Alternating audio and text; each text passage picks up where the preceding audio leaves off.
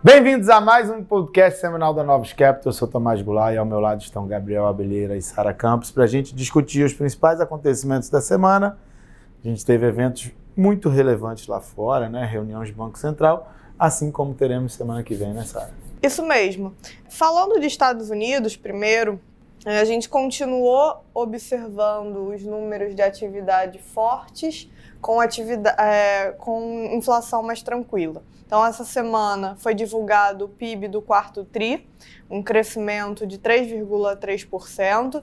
E se a gente olha para o ano fechado de 2023, Estados Unidos crescendo 2,5%, é, em comparação com o ano que todo mundo, basicamente, né, todo mundo esperava que a gente tivesse ou uma desaceleração muito forte ou até mesmo uma recessão.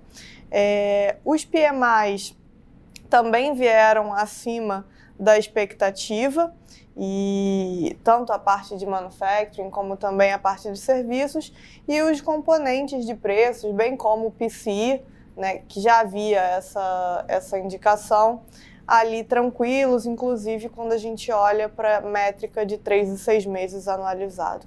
Então foi uma, uma continuação, se a gente olha para os números dos Estados Unidos essa semana, uma continuação do que a gente chama de cenário Goldilocks, né, que é com a atividade ainda muito sustentada, mas os preços é, vindo numa toada mais, mais positiva.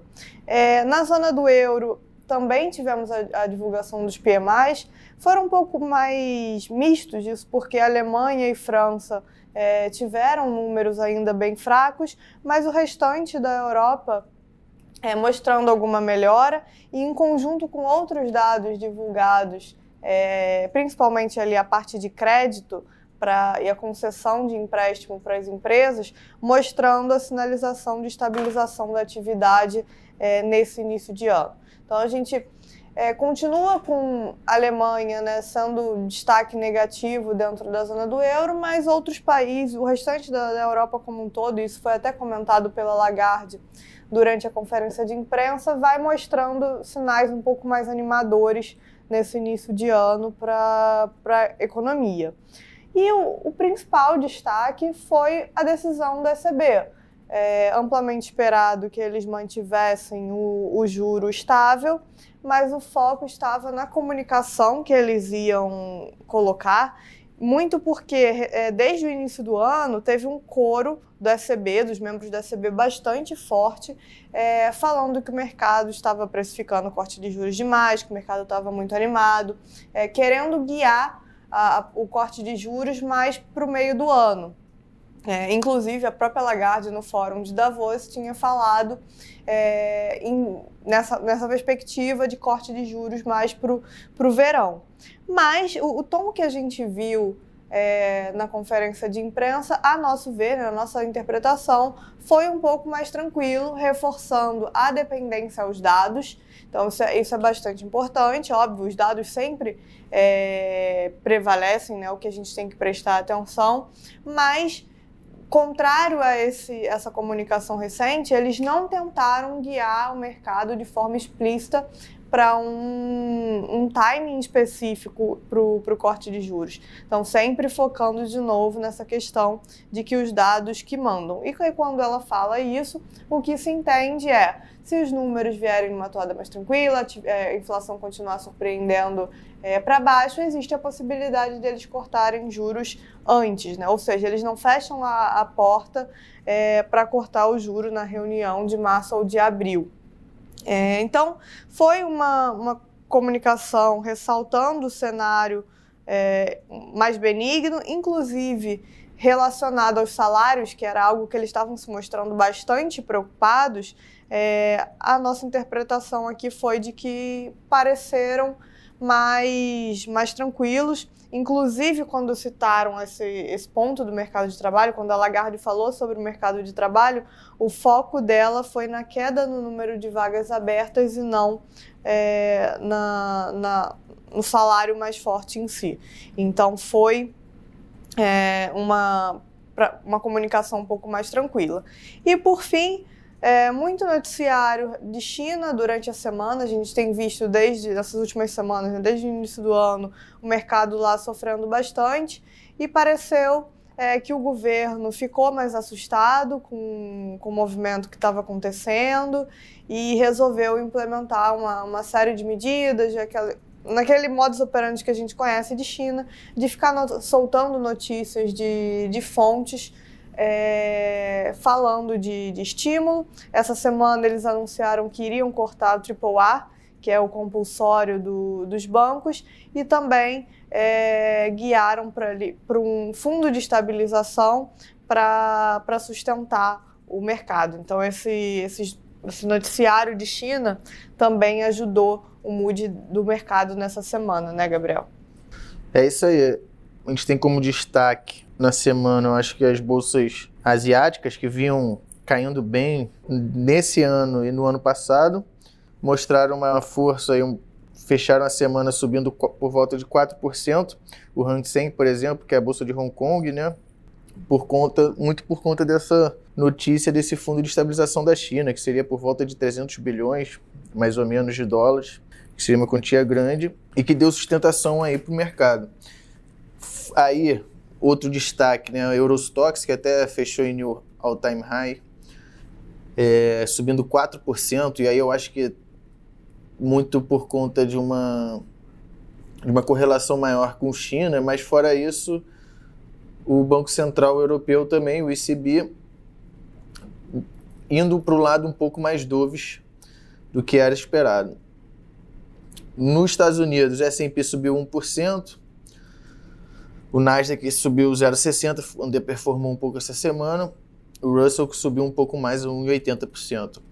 Vale destacar nos Estados Unidos, a gente está no meio da, da, da temporada de resultados e a gente teve resultado de uma das grandes empresas, das Big Techs, né, que foi a Tesla, e o resultado não foi bom. Tesla caiu aí na semana volta de 14%, já vinha caindo, mostrando uma dificuldade maior na competição com o mercado de carros elétricos, né? É, nos, em juros, vamos lá, os juros dos Estados Unidos ficou perto da estabilidade, com juros mais curtinhos fechando 2 a 3 bips e depois os mais longos abrindo 2 bips, 10 anos e 5 bips de 30 anos. O DXY, né, o dólar, ficou perto da estabilidade também, muito próximo de zero. E outro destaque também é que segue com essa, o risco geopolítico no Oriente Médio. O petróleo subiu na semana 7%. O gás natural também subiu 9%. O gás natural teve uma notícia: os Estados Unidos é, voltando atrás de um projeto de uma fábrica de gás natural para extração de gás natural, então isso acho que pode ter dado uma impulsionada no gás natural. E a gente tem começado a ver também recentemente, umas três semanas, o, o, uma queda de estoque maior do que o, que o, mercado esperava. Então, juntou tudo isso, o petróleo na semana subiu aí por volta de 7%. Bom, aqui no Brasil, a gente tem semana que vem a reunião do Copom, e aí teve a divulgação do IPCA 15 hoje, veio em 0,31, bem abaixo do que era esperado. É, olhando nas aberturas, né, grande parte dessa, dessa parte mais baixa da inflação foi derivado do preço de passagem aérea, né, que nos últimos quatro meses do ano passado né, pressionou bastante a inflação e começou uma devolução aí no começo do ano. É, se a gente olhar a categoria de serviços subjacentes, né, que é um núcleo que o BC observa muito e tem falado muito dele, eles vieram mais pressionados. Mas acho que de forma geral, quando a gente olha para a inflação, né, apesar desse né, mixed feelings, né, você tem headline para baixo, preço de alimentação para cima, petróleo de alguma forma dando um, tom de que é, você não vai ter corte de preços de combustíveis aqui é, os núcleos um pouco mais pressionados, mas quando você olha, parece que essa pressão dos núcleos tem algo sazonal, né, da virada do ano. A parte de alimentação já é, pressionou sobremaneira os números e devem começar a ceder. É, então a gente olha à frente, a gente imagina que É, fevereiro vai ser pressionado ainda por conta de, de, reajuste de educação, apesar do reajuste de educação estar vindo abaixo do que, do que se esperava anteriormente. É, mas a gente vai convergir para níveis mais baixos depois de dezembro, janeiro menos pressionado, fevereiro ainda pressionado. Mas convergir para níveis mais baixos de inflação aí, PCA para o ano. Né? O mercado, Focus ainda tem 3,8 por aí de PCA para o ano, a gente tem a perspectiva de que vai ser menor do que isso. A gente acha que vai haver uma convergência. É, isso ajuda o BC na semana que vem ou não?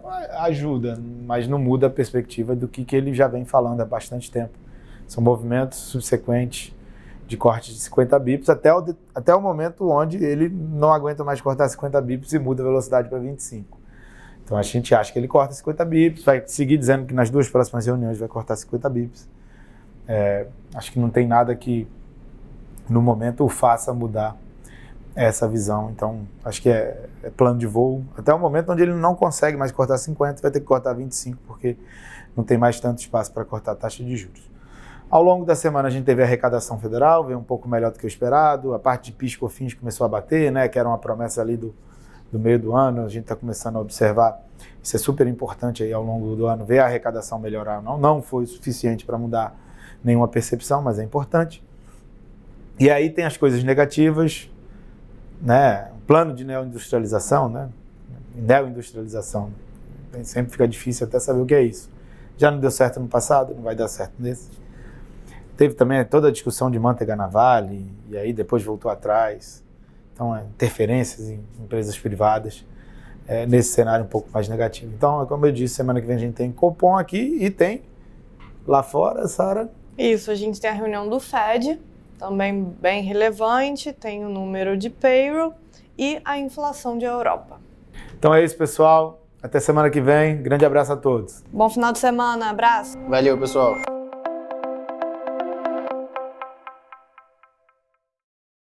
A Novos Capital, gestora de recursos limitada, não comercializa nem distribui cotas de fundos de investimento ou qualquer outro ativo financeiro. Este podcast não constitui uma oferta de serviço pela Novos e tem caráter meramente informativo. A Novos utiliza informações de fontes que acredita serem confiáveis, mas não se responsabiliza pela exatidão de quaisquer das informações assim obtidas e utilizadas neste podcast, as quais não foram independentemente verificadas. Estas informações podem estar desatualizadas ou sujeitas a opiniões divergentes. Este conteúdo não constitui uma opinião ou recomendação, legal ou de qualquer outra natureza, por parte da Novos, e não leva em consideração a situação particular de qualquer pessoa. A utilização das informações aqui contidas se dará exclusivamente por conta e risco de seu usuário. Antes de tomar qualquer decisão acerca de seus investimentos, a Novos recomenda ao interessado que consulte seu próprio consultor legal.